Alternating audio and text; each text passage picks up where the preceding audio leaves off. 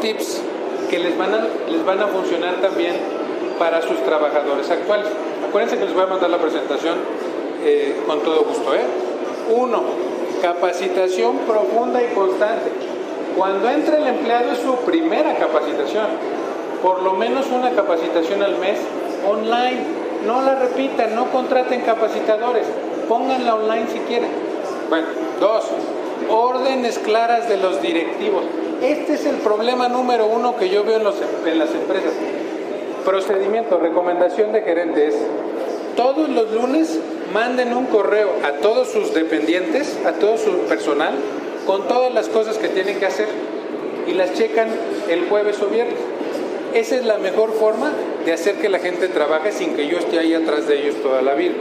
Digo, podremos hablar de esto así como las horas. El equipo debe llenar el mismo archivo, deben trabajar sobre la misma. Si todos somos email, todos email. Si todos somos WhatsApp, todos WhatsApp. No porque a ti te gusta el WhatsApp, ahora todos nos fregaste con que todos usemos WhatsApp.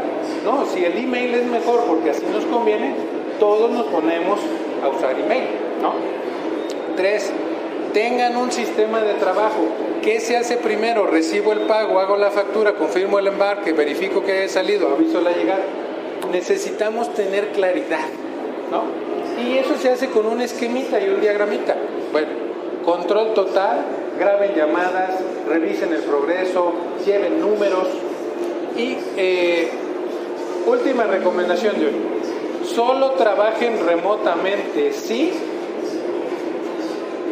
Eh, en cosas que ya tengan procesos, que ya las sepan al derecho y al revés. Y dos, cosas que no sean el centro, el core del negocio. Esas son algunas de mis recomendaciones.